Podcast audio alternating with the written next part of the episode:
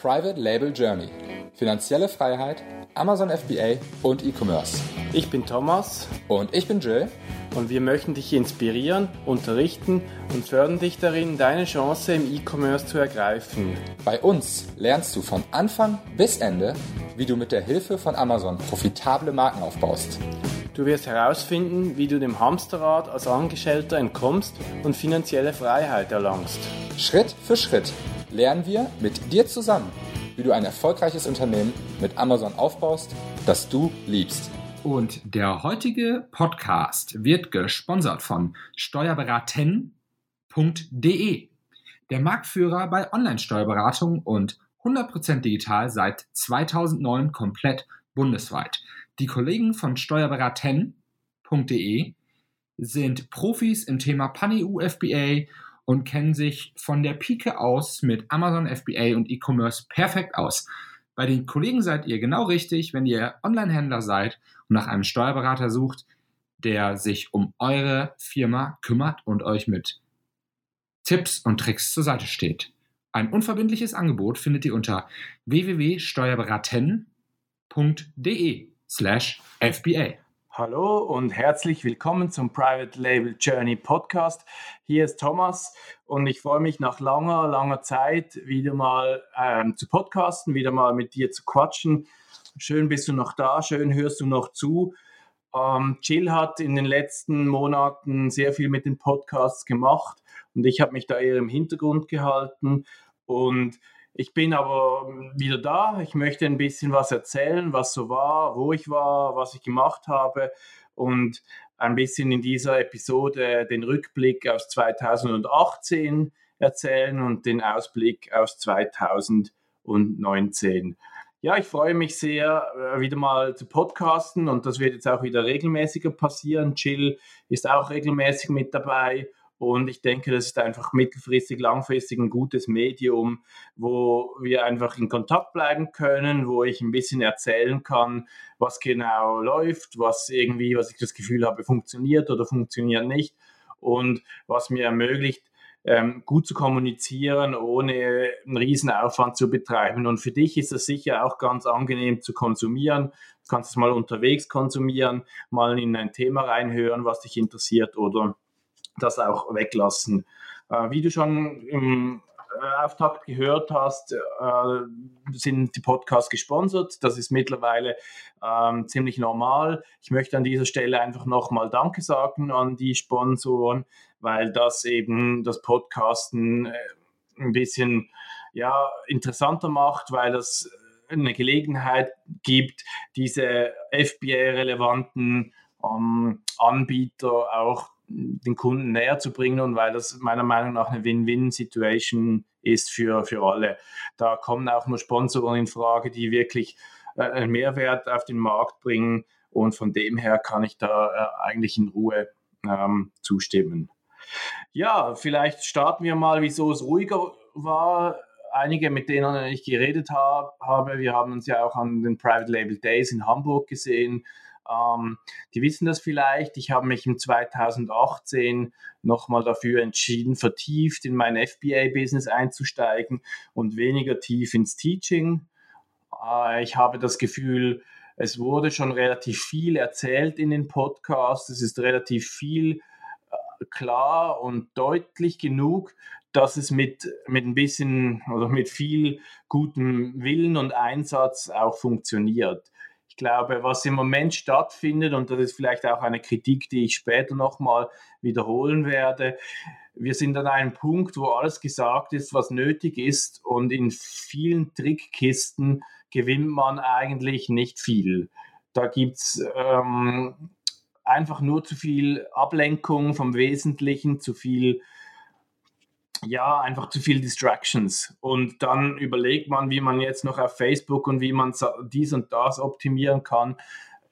Und besser würde man fokussieren auf die wesentlich, wesentlichen Dinge, nämlich, dass man versucht, diesen Sale zu generieren und dass man äh, die Kernkompetenz oder die Kernpunkte, will ich besser sagen, von Amazon ähm, besser beachtet. Und da, das ist beispielsweise einen guten Einkaufspreis, einen guten Verkaufspreis, ein gutes Produkt, die Dinge, die halt so halt wirklich zum Core-Business gehören und nicht irgendwie noch eine Schraube da drehen und ein bisschen da drehen und, und was auch immer. Und ich habe mich entschieden, da wollte ich eigentlich erzählen, mehr selber FBA zu machen, selber Coaching zu nehmen, selber dazu zu lernen, weil ich das Gefühl habe, ab einem gewissen Punkt ist das Game wieder ein bisschen anders.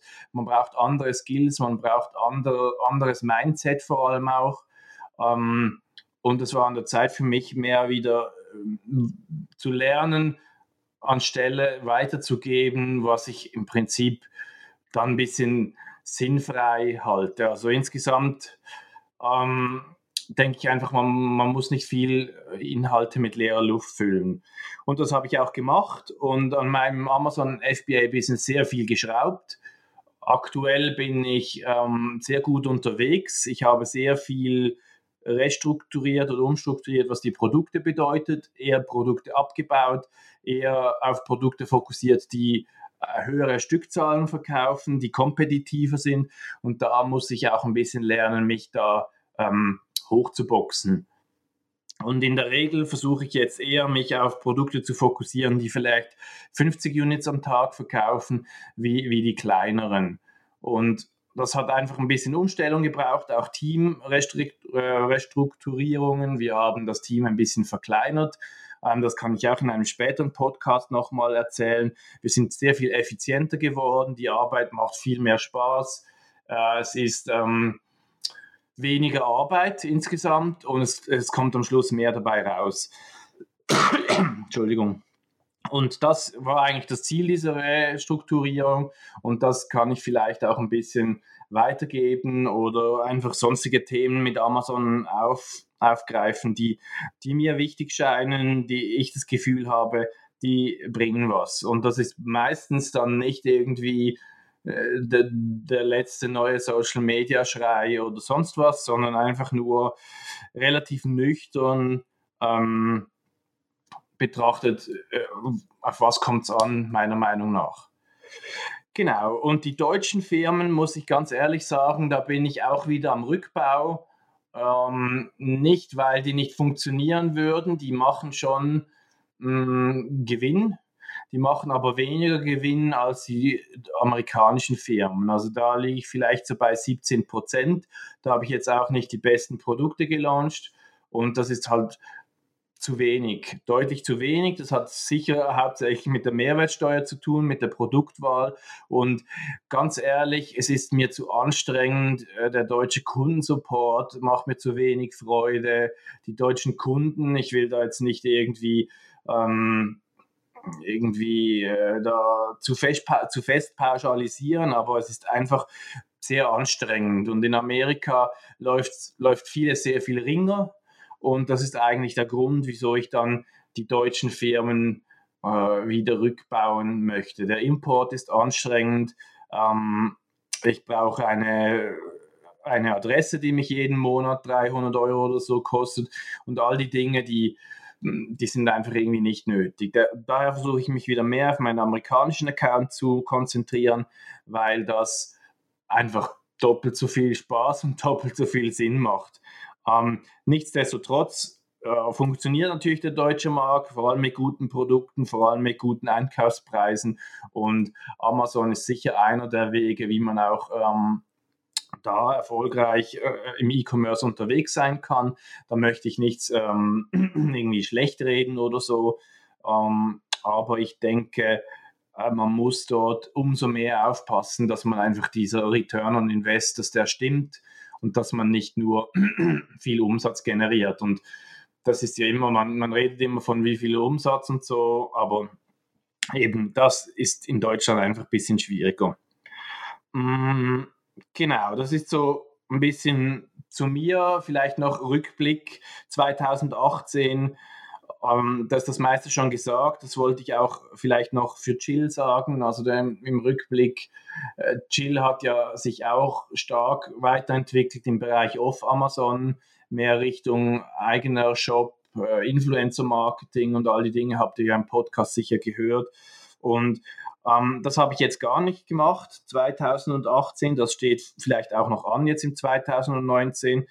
Mein, mein Thema war wirklich Fokus auf ähm, die ganzen Prozesse zu optimieren, zu standardisieren, besser zu werden in der Produktrecherche und alles diese Themen, dass man eigentlich mit sehr viel weniger Arbeit sehr äh, skalieren kann in dem Sinne. Und das finde ich noch spannend, wenn die Leute ähm, das Gefühl haben, sie haben zu viel zu tun, dann denke ich immer, ja, aber das ist Arbeit, die sie sich alles selbst eingebrockt haben und, und die ich halt einfach komplett irgendwie nicht mehr habe. Ähm, die hatte ich vielleicht vor zwei Jahren, weil ich die, diese Struktur ziemlich unoptimal hatte, aber ähm, ja, das ist halt irgendwie Geschichte. Vielleicht zu 2018 auf Amazon, Deutschland und den USA. Ich habe das Gefühl, es hat sich nicht so viel verändert im Gegensatz zu 2017. Der, der Markt war im 2017 schon relativ gefestigt, nicht mehr so äh, abenteuerlich und un, unbefleckt. Und das hat sich im 2018 sicher fortgesetzt.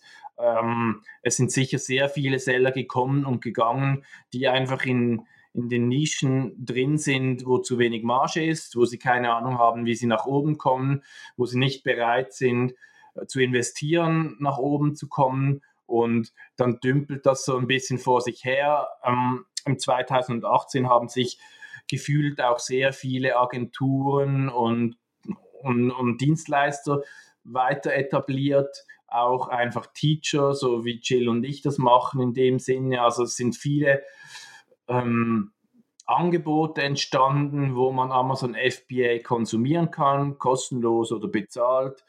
Ähm, das finde ich teilweise gut und teilweise nicht so gut, weil ich doch echt immer viele Horror-Stories höre von Leuten, die sehr viel Geld ausgeben, ähm, ohne was dafür zu bekommen oder mit sehr, sehr schlechtem Return. Jill und ich haben uns dann auch mal entschlossen, den, den Goldkurs zuzumachen für den Moment, weil, weil man einfach keinen Kurs verkaufen sollte, wenn man nicht bereit ist, diesen Value zu liefern, wenn man die Zeit nicht hat. Ähm, und ich finde, ähm, es macht dann mehr Sinn, Videokurse zu verkaufen im Sinne von Udemy oder was weiß ich.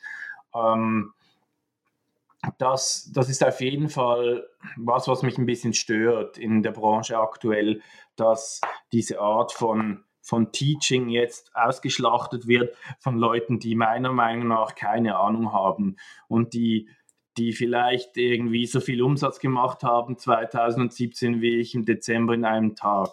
Und es liegt mir nicht so ähm, anzugeben. Das ist nicht unbedingt diese schweizerische Art, aber ich will das trotzdem mal gesagt haben, weil mich das einfach ein bisschen nervt, dass die Leute sich sehr schnell in diesem Guru-Status bewegen und, ähm, und, und den Leuten halt echt viel Geld dabei abnehmen.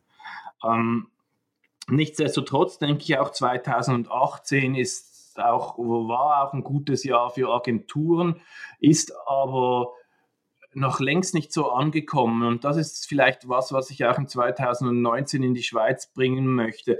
Und zwar mit Agenturen meine ich, dass im Prinzip bestehende, bestehende Kunden, bestehende, ähm, wie soll ich sagen, Händler ähm, an der Hand genommen werden und deren ihr Amazon-Business ähm, umgesetzt wird. Ich denke, gerade in der Schweiz, aber auch in Deutschland gibt es halt ein, eine riesen Anzahl von von Produzenten, von Händlern, von, von, von Dritten, die, die halt entweder so langsam in, auf die Idee kommen, Amazon könnte was sein, oder die, ähm, den halt, die man halt bei der Hand führen muss und, und, und annehmen muss und zeigen muss, äh, dass das einfach ein riesen Absatzkanal ist, äh, den sie noch nutzen können.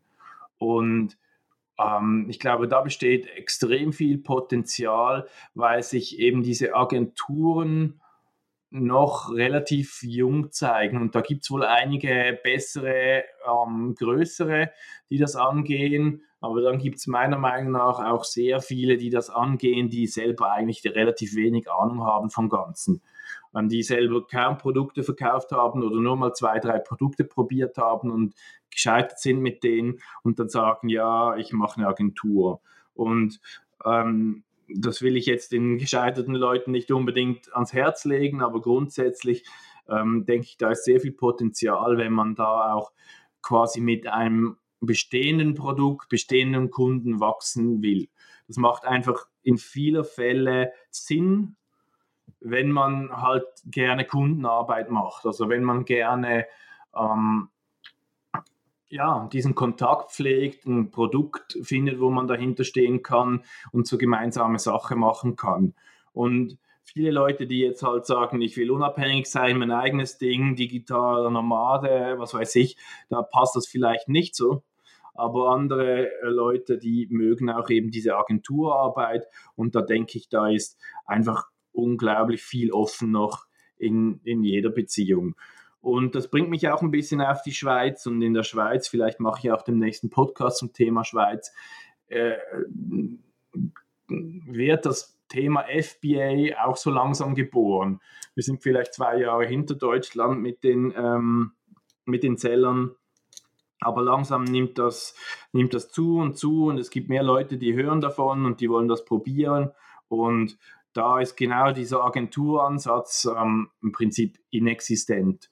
Und da werde ich sicher auch mal schauen, ob ich mehr ähm, Agenturleistungen in der Schweiz anbieten will im nächsten Jahr und ob ich mehr ähm, auch Teaching anbieten will, also Workshops vor Ort, äh, spezifisch jetzt für Schweizer, weil es einfach Sinn macht und es wirklich sehr wenig Leute gibt, die aus Schweizer Sicht Amazon FBA betreiben können und das auch, auch gut machen.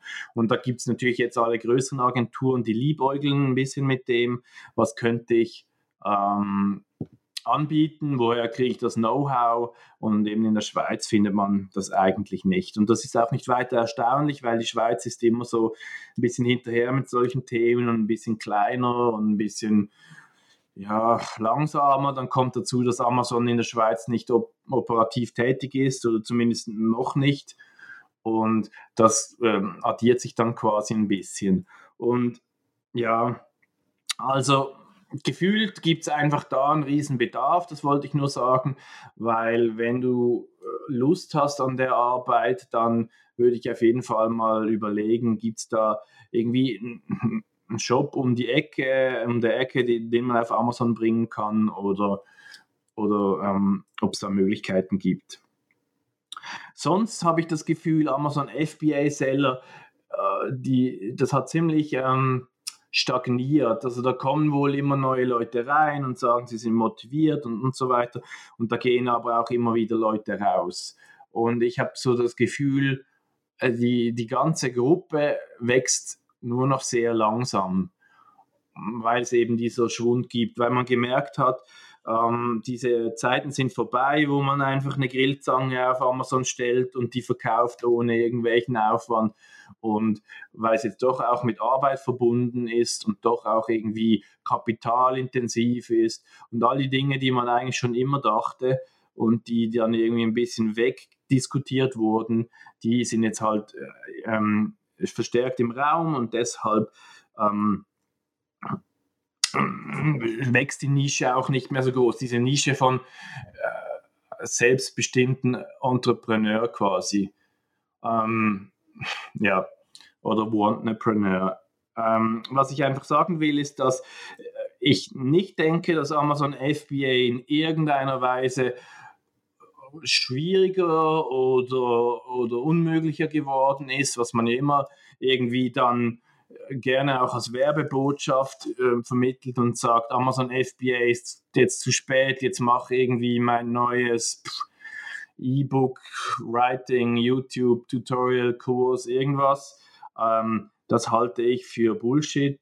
Amazon FBA ist wie, ähm, wie viele andere E-Commerce-Zweige, die halt Bestand haben, ähm, ein, eine valide Verkaufsmöglichkeit, die mit ein ähm, bisschen Know-how und Aufwand verbunden ist.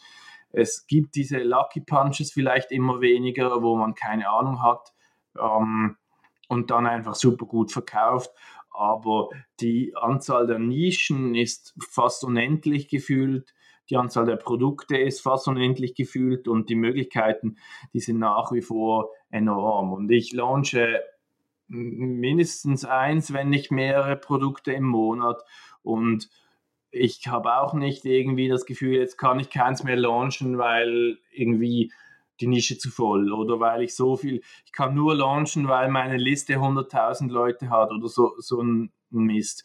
Das mache ich überhaupt gar nicht, sondern ich, ich gehe ja immer in neue Nischen rein und habe da keine Kunden und ähm, das geht sehr wohl. Das geht nicht in jedem Falle. Manchmal ist es ein bisschen schwieriger als erwartet, aber ähm, es ist doch sehr, sehr gut möglich, immer wieder neue Produkte und neue Kategorien zu finden, wo ähm, wenig gesättigt sind oder wenig Leute drin sind, die wissen, was sie tun. Und wissen, was man tut, ist halt so relativ, weil man ja eben, weil jeder ein bisschen das Gefühl hat, er weiß, was er tut. Und ich bin immer noch nur auf Amazon tätig mit meinen Marketingaktivitäten. Das funktioniert super gut und ich habe einfach ähm, das optimiert, was für mich funktioniert. Und klar kann man jetzt sagen, man kann jetzt nur noch über Facebook launchen oder nur noch über Influencer oder so. Und das mag für manche stimmen, dass es einfach, dass sie Facebook gut anwenden können, gut ähm, nutzen können, um, um so E-Commerce-Projekte umzusetzen. Ähm, andererseits gibt es Google Ads schon 100 Jahre und es gibt Leute, die mit Google Ads irgendwie extrem gut performen. Und da muss jeder ein bisschen finden, wo, wo, es, wo seine Stärke ist und was für ihn funktioniert. Aber ähm, ich denke, ja, wie gesagt, Amazon FBA ist jederzeit eine gute Idee, wenn man das als Sprungbrett nutzen will, um mal Erfahrungen zu machen im E-Commerce. Und ich treffe mich mehr und mehr mit Leuten, die keine Ahnung haben von Amazon, aber sehr viel Erfahrung von E-Commerce, äh, von anderen E-Commerce. Ähm, wie irgendwie Shopify-Kanäle äh, oder andere Absatzkanäle. Und ist noch spannend, weil das funktioniert halt auch. Man muss es halt nur richtig machen und nur irgendwie dieses Marketing lernen und in den Griff bekommen und auch bereit sein, dafür zu bezahlen, quasi also Adspend im, Gegenzug zu äh, Learning, wie man das Ganze optimiert. Und ähm, das ist ganz, ganz spannend, weil wenn sich diese zwei Welten treffen, dann denke ich, da kann man viel voneinander profitieren. Und ich werde sicher auch wieder mehr Shopify-Sachen machen ähm, eigene, eigene Stores, einfach um zu testen, um zu sehen, was geht noch, um unabhängiger zu sein von Amazon und ein bisschen Spaß zu haben. Das ist vielleicht auch noch ein, guter, mm, ein gutes Stichwort für 2019, dass ich viele Projekte einfach ausprobieren möchte, weil ich Arbeit suche, die Spaß macht. Und Amazon FBA macht mir Spaß, aber es füllt meinen Tag nicht und es, ähm, es ist natürlich auch sehr repetitiv. Ein Produkt suchen, das Produkt ähm, irgendwie konzipieren, was das können muss, wie man das vermarktet, dann das Design, die Verpackung design, das Ding produzieren, auf, auf Schiff tun, zu Amazon senden, launchen und gut. Und dann das nächste und dann das nächste und dann das nächste. Und das ist so ein bisschen diese Art von Repeti Repetition, die einerseits genug abwechslungsreich ist, dass sie Spaß macht, aber auch nicht das Einzige sein kann, was man, was man macht. Und man hat dann halt schon sehr wenig Kundenkontakt, außer eben mit diesen ähm, E-Mail-Kunden übers Backend von Amazon. Und das fehlt mir ein bisschen und deshalb glaube ich, dass so ein bisschen Agenturarbeit, ein bisschen Teaching, auch vor allem ähm, lokale Workshops und so, mir ganz gut tut und mir Spaß macht, weil, weil man eben dann ein bisschen so richtige Interaktion zwischen Menschen ähm, erlebt. Ja, genau, vielleicht noch zu dieser Agenturarbeit ähm, habe ich mir noch aufgeschrieben, der Will Tiernlund hat an unserer ersten Konferenz in ähm, St. Pauli Stadion in Hamburg genau das als Thema gemacht, dass man eben mit Leuten Agenturarbeit macht und deren ihre Produkte rausbringt. Und das ist immer noch gültig und immer noch nicht so richtig angekommen bei uns in Deutschland und der Schweiz. Und da besteht einfach noch viel Potenzial. Und das wollte ich nochmal sagen. Der Tiernlund ist da schon zwei, drei Jahre voraus, ähm, hat das damals schon eben mal stark gepusht oder gemacht und, und das ist weiterhin eben so ein Thema, was ich sehe, was hier relevant ist. Ja, das ist so ein bisschen der Abriss, was ich erzählen wollte. Ähm, ich wollte nur mal sagen, was so ein bisschen war, was kommt, dass ich ähm, wieder mehr podcasten möchte. Und dazu würde ich mich sehr freuen, wenn du auch deine Podcast-Fragen an mich sendest. Das ist Thomas Albietz at privatelabeljourney.de. Dann kann ich die eine oder andere Frage aufgreifen in einem ähm, kommenden Podcast. Was ich jetzt machen möchte, ist in den nächsten paar Podcasts ein bisschen so aus den ersten zehn Podcasts die Podcasts wiederholen. Ähm, ich habe da mal geguckt, was, was wir da so ähm, für Podcasts gemacht haben und ich möchte das quasi in der Wiener 2019 Edition machen. Also da gibt es zum Beispiel Produktrecherche, möchte ich eine 2019 Edition machen. Was habe ich äh, gelernt bei den, weiß nicht wie vielen Produkten, die ich jetzt gelauncht habe, was hat besser funktioniert und was weniger und wie sehe ich da 2019.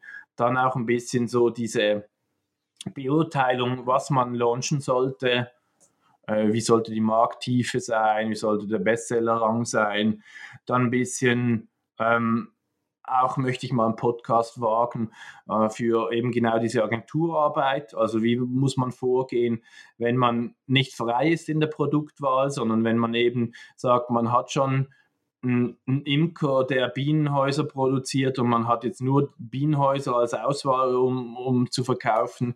Ähm, das ist sicher ein Thema.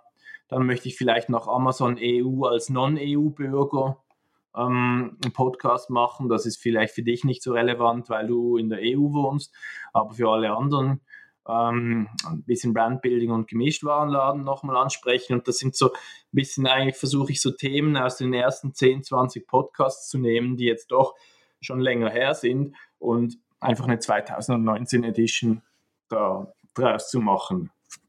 Ja, ich hoffe, das war genug spannend. Ähm, einfach so ein bisschen vielleicht erklärend, wo ich war, wo ich hin will, was, was passiert mit Amazon, was ich so sehe. Und ich wünsche dir einen guten Rutsch, alles Gute fürs 2019. Ich möchte dir wirklich ans Herz legen, ähm, konzentriere dich auf Amazon FBA, wenn du Lust dazu hast und versuch ein bisschen den Neues, dieses ganze, der ganze Lärm auszublenden von Leuten, die dir sagen wollen, äh, du musst jetzt das machen, du musst jetzt das machen. Versuch zu testen, herauszufinden, was für dich funktioniert und dann das zu wiederholen. Und versuch, ja, einfach ein bisschen quasi wie die Scheuklappen beim Pferd, nicht, nicht alles mitzumachen, was, was da kommt. Ähm, das wäre es eigentlich für diese Folge. Ich freue mich, dass wir uns in den nächsten paar Folgen wieder hören werden. Das, ich freue mich, wenn ich von dir Feedback kriege, ähm, eben Fragen bekomme. Das wäre wär, ähm, sehr, sehr hilfreich und ich wünsche alles Gute und wir hören uns. Ciao.